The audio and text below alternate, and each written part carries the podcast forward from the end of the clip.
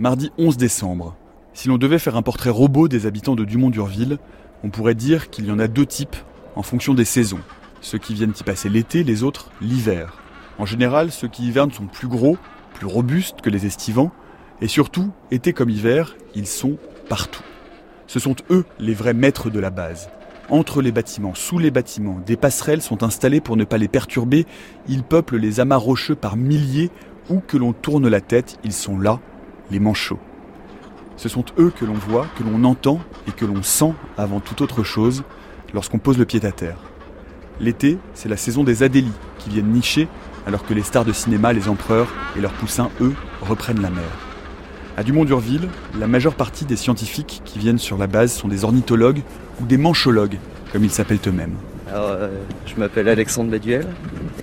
Alors là, on sort de, la passerelle, on est en bas de base, on arrive euh, dans l'anse du Lion.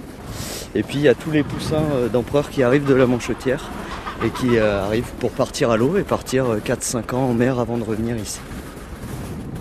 on va se rapprocher tranquillement des, poussins d'empereurs là pour euh, faire du suivi de population. Euh, donc voilà, et on pose des petites puces, donc c'est inerte, on pose ça sous la peau, euh, proche de la patte. Donc c'est une zone qui est, peu innervée comme la peau de notre coude en fait. C'est assez insensible quand on pique. On arrive à les suivre d'année en année. Delphine Ménard, programme 137. Alors on est dans le bureau du 137, tout petit bureau à Biomar. on rentre à trois là-dedans en été, on est tout seul en hiver et c'est notre base d'études en été de la colonie d'Adélie qu'on a sous haute surveillance. Donc on a plein d'ordinateurs partout. C'est-à-dire que là, il y, a une, il y a une sorte de caméra de vidéosurveillance qui donne sur un ordinateur Ouais, euh, il y a deux caméras qui voient euh, euh, le haut, le bas de la colonie. Donc on la voit dans son entièreté à partir de notre bureau. C'est en direct, on est relié aux caméras à l'extérieur. Et sur un autre ordinateur, on a la connexion aux passerelles qui, elles, nous donnent en direct la masse des manchots et leur euh, numéro de transpondeur qu'ils ont dans la patte gauche. Ils sont tous, tous les individus de cette colonie sont transpondés non, nous on transponde systématiquement tous les poussins qui en sortent, mais il y a forcément une dispersion du mélange et des individus non transpondés qui viennent se reproduire euh, souvent.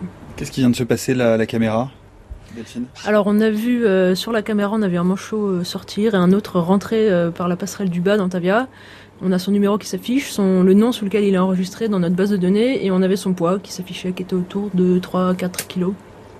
Et on sait qu'en cliquant dessus, ça va nous emmener directement sur euh, sa fiche à lui, qui est enregistrée dans notre base de données.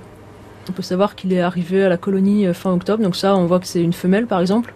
Elle est arrivée à la colonie euh, fin octobre, donc en même temps que tous les autres manchots, potentiellement, c'est la, la, vague d'arrivée générale. Et on voit qu'elle est partie une vingtaine de jours après, donc ça veut dire qu'elle a pondu et voilà, on arrive à voir euh, ce qu'on appelle le cycle de reproduction du manchot. Territoriaux et monogames, les manchots Adélie euh, Non, faut jamais en faire une généralité par contre. Il y a un tas de choses très peu orthodoxes qui se passent dans cette colonie aussi. Ah bon? Comme quoi par exemple?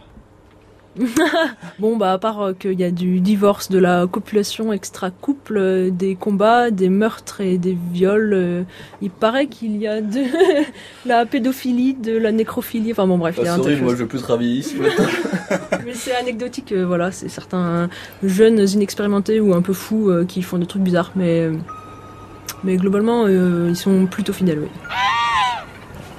Demain, on passe de la théorie à la pratique, on part à la course au manchot.